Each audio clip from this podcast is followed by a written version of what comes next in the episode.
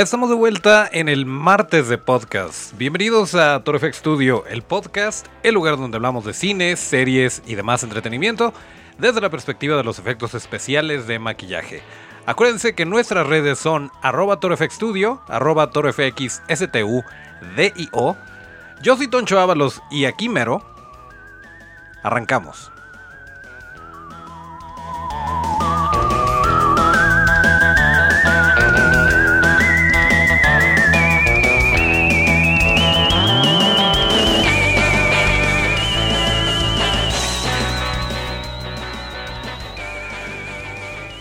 Pues sí, aquí estamos en el episodio número 44, correspondiente al martes 25 de junio de 2019. Y pues ya estuvieron viendo ciertas, ciertas cositas que estuvimos adelantando por ahí en las redes. Eh, pero bueno, antes de iniciar me gustaría felicitar muchísimo y muy especialmente a quien eh, creó este monstruo que conocen como Toncho Ábalos, a mi mamá, que es su cumpleaños el día de hoy. Y que es eh, pues una eh, una, escucha más de esta bonita familia que tenemos dentro de este podcast. Y pues gracias a ella. Gracias por dejarme ver todas estas eh, películas que tal vez no debí de ver de niño.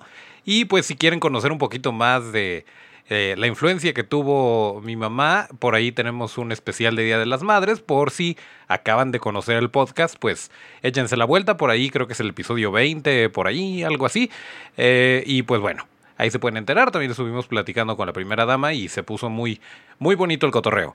Pero dicho lo anterior, eh, pues vamos arrancando con la información que tenemos para esta semana, para este martes, porque bueno, nos vamos a volver a escuchar el viernes. Pero por lo pronto, em, Resulta que, pues todos sabemos que Aquaman fue un super éxito, que la rompió durísimo en taquilla y pues esto ocasionó que James Wan estuviera muy bien parado dentro de Warner Brothers y que le dieran chance de hacer un proyectito por ahí. Resulta que va a haber una, mm, un spin-off de esta película que se va a llamar The Trench.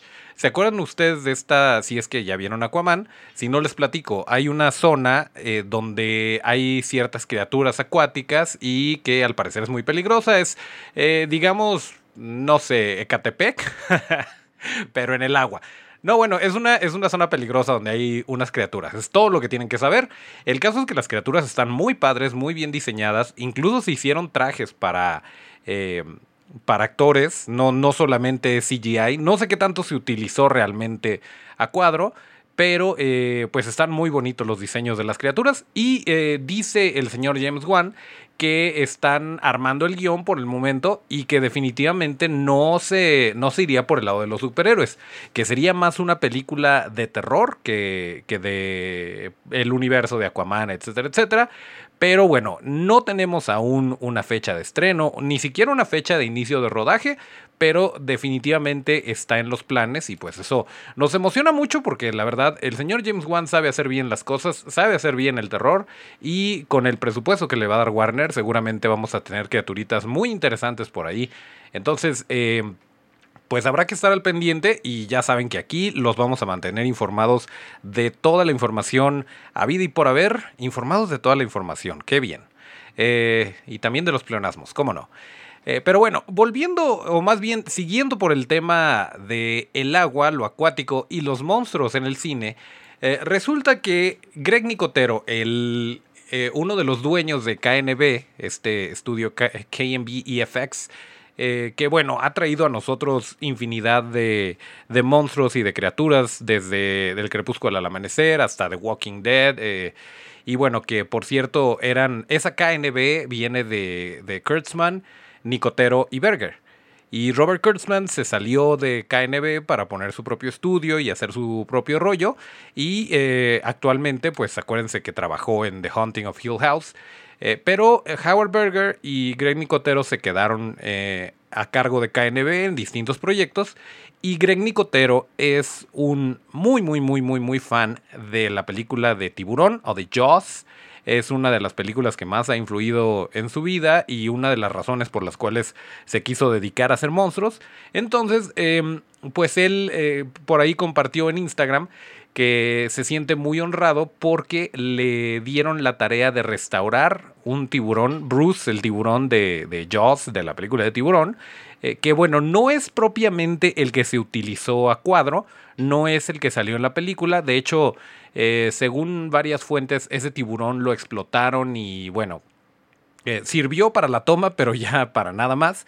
Pero resulta que todavía existían los moldes de, esa producción, los moldes eh, que se eh, utilizaron para, para vaciar este, esta criatura. Y de los moldes originales se había hecho una última corrida, un último vaciado, eh, y bueno, no sobrevivió muy bien el paso del tiempo. Entonces, lo que está haciendo KNB es restaurar a partir de este molde original y a partir de este, eh, esta pieza que viene de los moldes originales, la están restaurando, le tuvieron que quitar toda la pintura, resanar donde tenía por ahí algunas grietas, eh, le van a poner los, los dientes que se usaron en la producción original.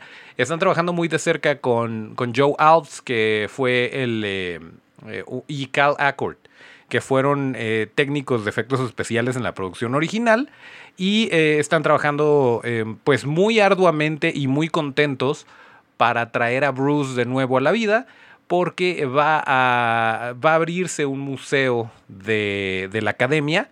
Y obviamente, pues esta pieza va a ser una parte muy importante exhibida en este museo. Entonces, pues no le podría quedar mejor el trabajo al señor Greg Nicotero y a KNB que restaurar este, eh, pues este personaje tan icónico. Y además, bueno, por ahí Greg Nicotero cuando tiene lana para gastar en él mismo, hace, por ahí hay unos bustos de la la tripulación original de, los personajes de la película de Tiburón, eh, que hizo unas réplicas exactas prácticamente y em, son bustos, son, son cabezas de silicón, pero con todo el detalle que se puedan imaginar y con todo lo que esto conlleva, obviamente. Para un proyecto personal, pues no es tan fácil decir me hago mis monitos y ya. Entonces, eh, pues en eso es muy afín a nuestro santo patrono Guillermo del Toro en cuanto a tener sus propios monstruos, tener sus propias eh, piezas de exhibición de cosas de las que es eh, fanático. Pero bueno, pues hasta ahí la historia. De repente había comentarios de gente que se quejaba que, que no iba a ser el tiburón original y que, eh, que por qué lo restauraban, que lo hubieran dejado así. Bueno, por eso les estamos dando todos estos detalles. Por eso les estamos diciendo que el tiburón original, el que se usó en la película, no existe.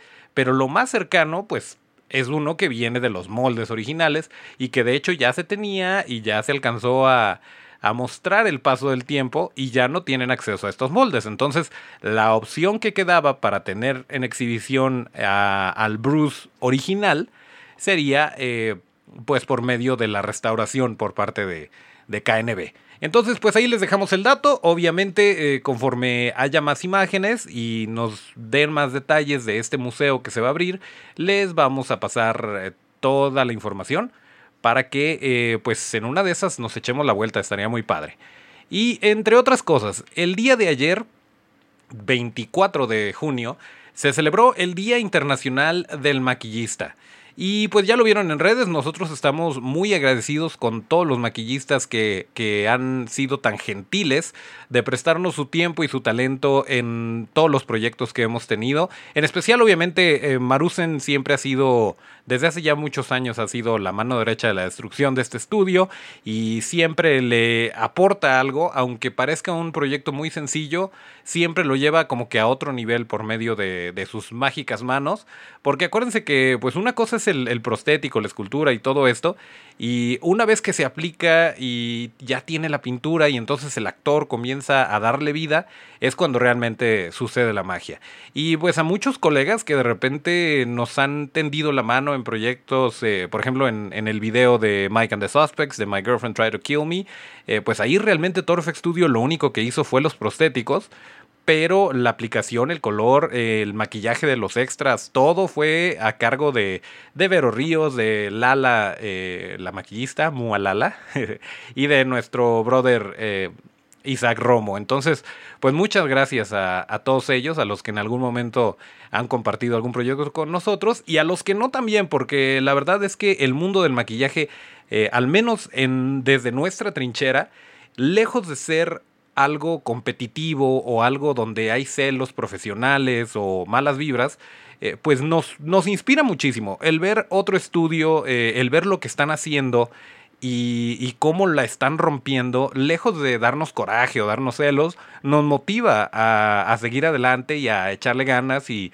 y estarnos así como que eh, inspirando mutuamente. Entonces es un mundo muy bonito y es muy padre que, que se celebre el Día del Maquillista y tenemos una, una notita por ahí que honestamente no sé qué tan cierta sea, pero pues la compartieron nuestros muy amigos de TaliFX Monster Studio, entonces muy probablemente sea verdad, que por cierto, em, en alguna ocasión futura, muy probablemente tengamos al buen Neftalí Zamora, porque este señor no solo es eh, codueño y cooperador de, de TaliFX Monster Studio, es un gran amigo y es una institución en la historia del cine y en particular del horror y del maquillaje de efectos especiales, entonces yo creo que se puede armar una plática bastante interesante con el buen Neftalí, Nada más que se, que se eh, coordinen nuestras agendas y eh, pues va a ser un gusto tenerlo por acá. Pero bueno, les platico del Día Internacional eh, del Maquillista. Dice que esta celebración se realiza en honor a Bud Westmore quien fue un artista de maquillaje cinematográfico en Hollywood y además pues venía de una familia dedicada al diseño de imagen y después de, de Bob Westmore vinieron muchos otros Westmore, de hecho Westmore es como decir bichir en actuación o tal vez más, no, de hecho mucho más porque son varias generaciones, eh, pero bueno, él, él destacó em, porque trabajó en más de 400 películas, entre ellas El Jorobado de Notre Dame, El Fantasma de la Ópera, La Criatura del Lago Negro, eh, todos ellos amigos de nuestro santo patrono. Eh, por cierto, queremos ir a casa con mis monstruos, pero no hemos tenido oportunidad. Ya muy pronto vamos a ir y les vamos a, mostrar. Si ustedes ya fueron, los envidiamos mucho. Pero si no han ido, de verdad, compren sus boletos ya, se van a acabar y van a estar muy tristes y van a tener que estar ahí eh, a las vivas para ver quién les regala un boleto. Pero bueno, ahorita todavía hay boletos, todavía aprovechen. Si están fuera de México eh, o fuera de Guadalajara, eh, no lo duden, échense la vuelta, de verdad que vale muchísimo la pena. Pero bueno, volviendo, volviendo al día del maquillista, resulta que el día de que falleció Bud Westmore a causa de un ataque al corazón, pues ese día que fue 24 de junio, decidieron que sería eh, conmemorado el, día de la, del maquillista. Em, la labor de transformar con arte la imagen personal. Entonces, pues no, nuevamente, no sabemos qué tan cierta sea esta nota, pero si lo es, pues qué bonito. Y qué bonito que sea internacional, porque de repente sacan cada día que en algunos lados es una cosa y en otros es otra. Pero bueno, lo que sí fue ayer fue Día Internacional del Maquillista y felicitamos a todos nuestros colegas. Y denme un segundito, vamos a ver si todavía, si todavía hay música. Sí hay.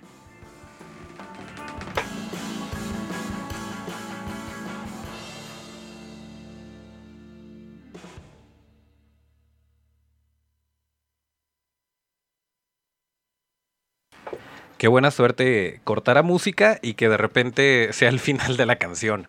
Y entonces ya tenemos un pequeño espacio de silencio. Bueno, en fin. Em, les decía que hay más noticias. Por ahí, em, Danny Boyle anunció que eh, va a haber una tercera entrega de esta saga que inició con 28 días después. Esta película pues de alguna forma sí revivió el género zombie, eh, lo trajo a nuevos lugares. En lo personal, a mí no me gustan este tipo de zombies. No es que no me guste la película o no es que no la disfrute, pero eh, para mí lo más interesante de, de, una película de apocalipsis zombie es el hecho de que la, la, mayor amenaza termina siendo todo menos los zombies. Los zombies te afectan en, en cantidad, eh, pero no como este tipo de zombies hormiga, como los de Guerra Mundial Z, o, en este caso 28 días después, 28 semanas después.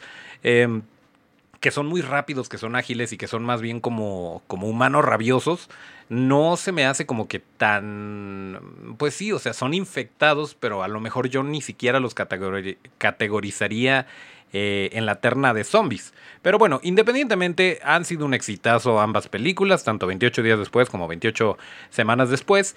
Y em, pues lo entrevistaron y dijo que eh, sí, que está trabajándose una tercera parte que ya se está trabajando en el guion. Eh, que bueno, Alex Garland, quien dirigió Ex Máquina y Aniquilación, y escribió el guion de, 28 días después, tenía una gran idea para continuar esta saga y, que se está, este, que, se está platicando acerca de ponerlo como director para hacer una tercera entrega, para concluir esta, esta saga. Y, está como que bromeando que, que si a lo mejor este, estaría bien ponerle 28 meses después, si ya tuvimos 28 días y 28 semanas, que, que si 28 meses después eh, funcionaría bien o no, pero bueno. El caso es que em, por lo pronto em, este señorón Alex Garland está enfocado en otros proyectos, eh, va a, a dirigir la serie de Devs, está escribiendo el guion de, una adaptación del videojuego de Halo, este videojuego exitosísimo de, Xbox, eh, pues va a llegar a la pantalla y lo está, está trabajando en una adaptación. Entonces está muy ocupado Alex Garland, pero em, pues dice también que sí va a suceder, pero que tranquilos, que no va a pasar ni este año, ni el próximo, ni probablemente 2021 tampoco. Entonces, tranquilos, nada más es una, es una noticia de que se está planeando, que bueno, ya es algo, ¿no? Es, eh, es algo bueno que, estén en pláticas, pero no hay nada escrito aún, entonces no se, no se vayan a ir con la finta y creer que ya próximamente se va a estrenar, pero pues ahí está la, la información y em, también en pláticas, también en lo que en lo que se ha estado revelando últimamente es que el director de Thor Ragnarok, la película favorita de Marvel de Quentin Tarantino hasta el momento, eh, Taika Waititi, está trabajando en eh, una película animada de Flash Gordon. Este gran héroe de los ochentas que tenía eh, soundtrack de Queen y que todo era muy bonito, pero muy ridículo a la vez. Pero bueno, era lo que necesitaban en ese momento. Se ha hablado y se ha intentado traerlo a la pantalla, se ha intentado hacerlo live action. Eh, de hecho, se hizo pues, pero se ha intentado eh, volverlo a, revivir a este personaje. Por ahí hubo una pequeña, un pequeño guiño en la película de Ted 2 de, de nuestro gran amigo Seth MacFarlane pero em, pues había bastante silencio alrededor de este últimamente y resulta que eh, estaba está trabajando Taika Waititi eh, para escribir y dirigir eh, esta película que va a ser nuevamente versión animada pero mm, todavía no, no se sabe no se sabe realmente en qué momento vaya a suceder esto em, pero bueno suena, suena bien. Yo creo que Taika Waititi tiene la sensibilidad y, y, la chispa para traer un mundo como el de Flash Gordon a la pantalla. Eh, creo, ya sea en live action, que ojalá y fuera live action, pero bueno, en una serie animada creo que también lo puede hacer muy bien. Pero por lo pronto, el señor Taika Waititi está trabajando en la postproducción de Jojo Rabbit. Eh, no sabíamos que era Jojo Rabbit hasta que hicimos la investigación para esta nota y está bastante interesante. Es una adaptación de una novela de Christine Lunens y es una sátira en la que un joven eh, que es parte del ejército de Hitler descubre que su mamá está escondiendo a una, a una chica judía para que, muy el estilo de Shoshana Dreyfus, eh, para que no la, no la, pues atrapen los nazis, ¿no? Y pues sí, hay, mucho, por un lado tiene el, muchacho este deber con, con, el ejército y con lo que él cree que está bien, pero em, una de las voces que, como los angelitos estos que de repente te hablan al hombro, eh, es, es eh, un amigo imaginario que es Adolf Hitler. Y Taika Waititi, quien además es un actor muy chistoso, interpreta a Adolf Hitler. Entonces, suena bastante interesante lo que está haciendo este señor con Jojo Rabbit. Ojalá y llegue por acá. Si no, pues al menos en, formato casero, en formato digital. Ojalá y, tengamos oportunidad de, ver esta película. Y eh, pues otra, otra noticia que suena más a chisme, pero que creemos pertinente comentarles porque suena padre, suena padre pese a las circunstancias, es que eh, Taika Waititi estaba muy involucrado en una película de stop motion de Netflix que se llamaba Bubbles. Bubbles como el changuito que tenía de mascota Michael Jackson. Y eh, pues estuvo, eh, se presentó en Cannes la, opción de, obtener los derechos, etcétera, etcétera. se vendieron aparentemente por 20 millones de dólares y esto fue en 2017. Y em, pues después como que dijeron, oye, ¿sabes qué? Se me hace que le bajas el precio. Porque, ah, porque para esto Netflix había adquirido los derechos y después como que tuvieron un problemita por ahí con, los dineros a raíz de que se estrenó este documental de Living Neverland en HBO. Y eh, pues Taika Waititi se salió, pero él dice que fue por cuestiones de, cuestiones de calendarios que no, que no se alineaban, no por el escándalo de, este documental que salió en HBO. Eh, pero bueno, ahí están las cosas. En lo personal, independientemente de, si es cierto o no el documental o de eh, XYZ con la vida de Michael Jackson, creo que suena muy interesante. Una película en stop motion desde la perspectiva de El Changuito Bubbles. Eso suena muy bien. Eh, ojalá y Netflix sí la, sí la llegue a realizar y la podemos ver. Porque tengo entendido que hasta el momento Netflix no ha hecho un proyecto así, un original de Netflix eh, en stop motion creo que no se ha hecho. Y creo que sería bastante refrescante tener algo así. Nos gustaría mucho verlo, pero bueno. Eh, a ver qué nos pueden platicar. Nos encantaría que nos eh, compartieran su, su, opinión. Ya saben que aquí hacemos comunidad, no solamente hacemos efectos especiales, estamos haciendo el podcast para ustedes y para nosotros y para estar eh, discutiendo este, estos puntos de vista. Em, y bueno, pues otro, otro detallito que, tenemos por ahí es, ¿se acuerdan? Ya, ya les dijimos, ya sé que ya les dijimos que ya no íbamos a hablar de Game of Thrones, que ya lo íbamos a dejar morir, pero eh, pues es muy interesante que los señores Dan Harmon y Justin Roiland, los eh, creadores de Ricky Morty, y que además son unos excelentes eh, escritores, eh, actores, etcétera, etcétera, eh, pues se pronunciaron a favor de, la temporada 8 de Game of Thrones, dijeron que, que no necesariamente cumplía así con, con lo que todos los fans querían, pero que estaba muy bien. Incluso Dan Harmon, que es un poquito más cínico, dijo, no estoy diciendo que los fans sean unos idiotas, pero unos idiotas malagradecidos, pero creo que ya lo dije. Este, y bueno, pues sí, no, no es nada políticamente correcto el señor, pero esto fue lo que tuvieron que, decir al respecto de, esta temporada de Game of Thrones, que estaba muy bien y que no tenía nada de qué quejarse y que fue un fenómeno muy grande y que estuvo muy bien hecho y que aplausos para todos. Incluso... Em, eh, los creadores D&D de Benioff y Weiss de Game of Thrones también habían estado por ahí echándole porras a, a Ricky Morty y bueno, pues como que son cuates, pero que al mismo tiempo eh, están reconociéndose el trabajo que, que tienen el, otro par, que bueno, pues también trabajan en pares.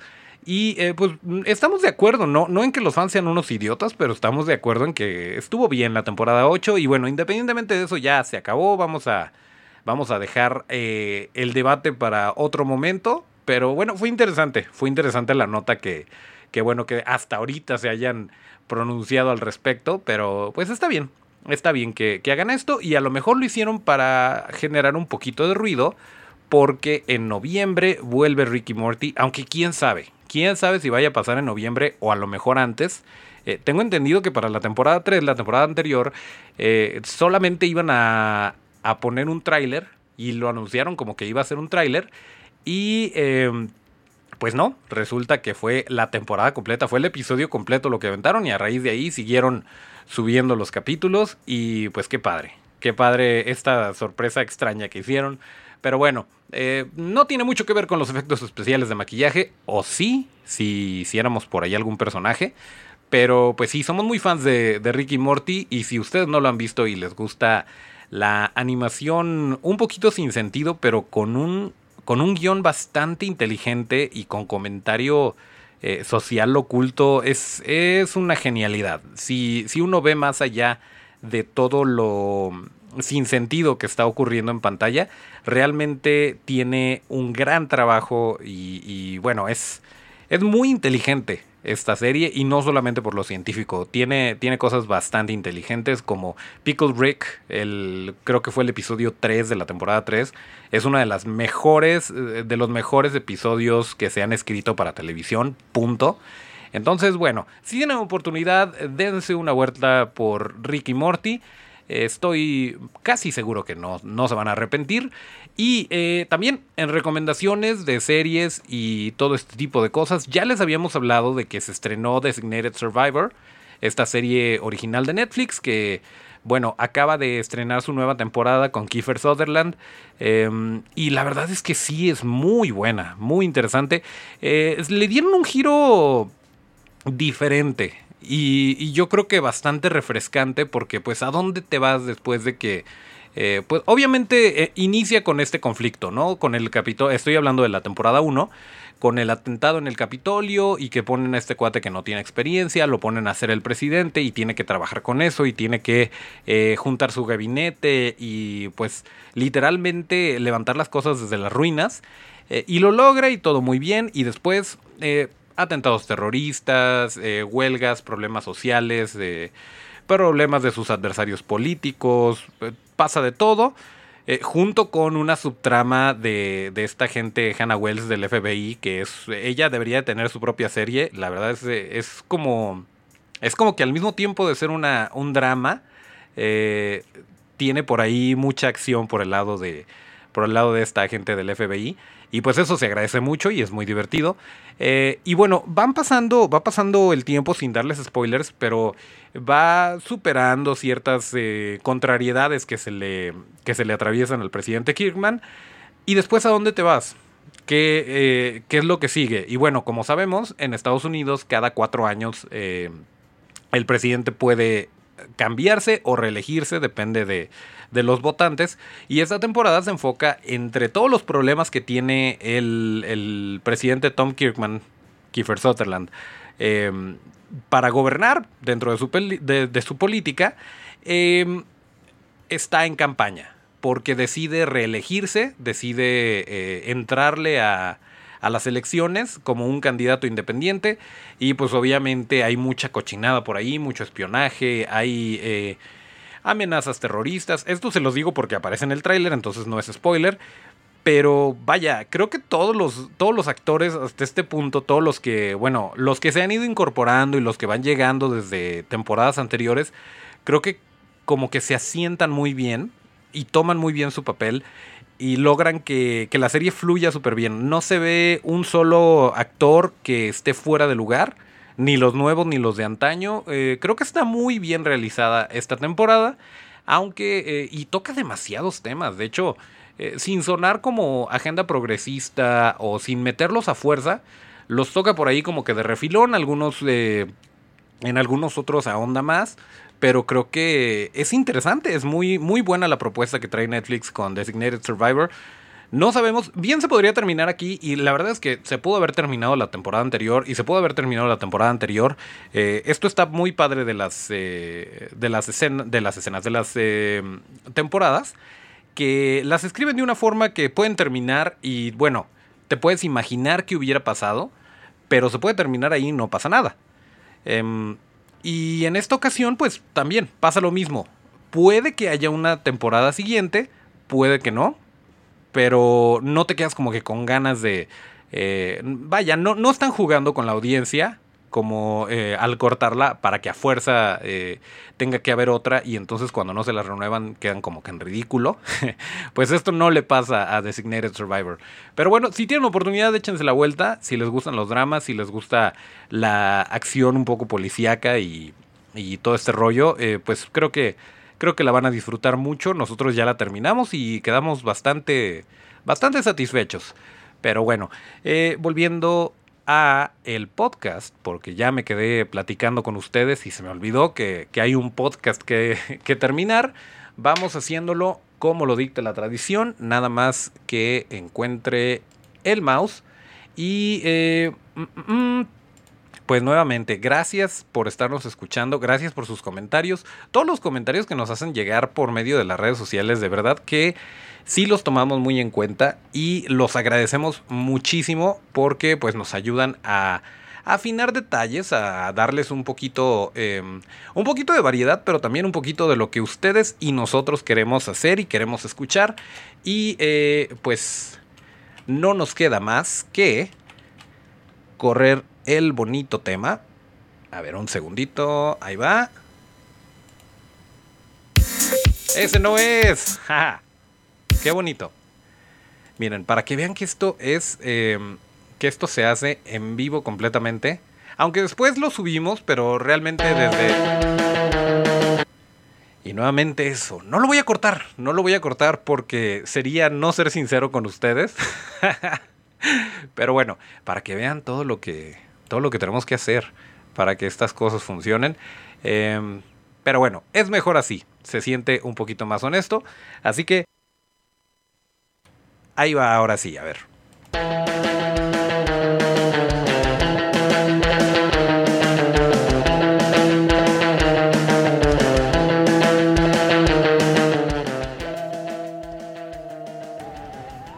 Bueno, la tercera es la vencida. Ahí está.